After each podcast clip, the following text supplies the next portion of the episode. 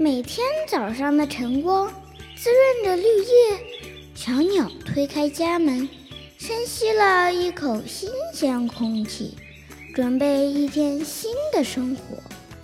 Hello，这里是一家人的声音盛宴，我是孙明。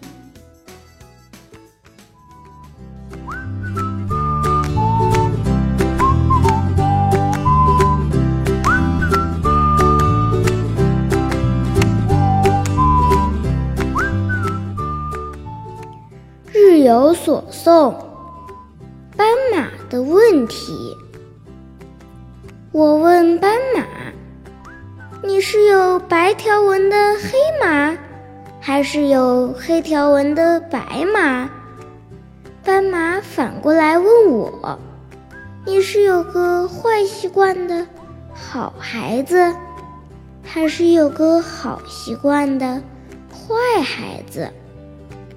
你是安静时多，吵闹时少，还是吵闹时多，安静时少？